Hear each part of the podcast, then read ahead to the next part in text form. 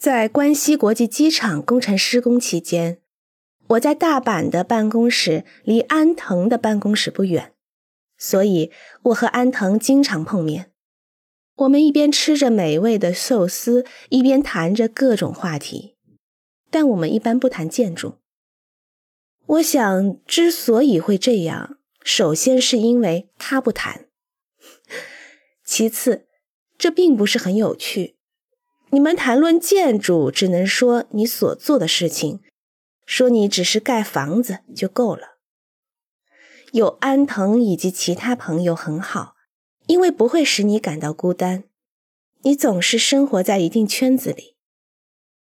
由于建筑需要一种合作，所以创造性是非常重要的。这很好，即使是很糟也很好。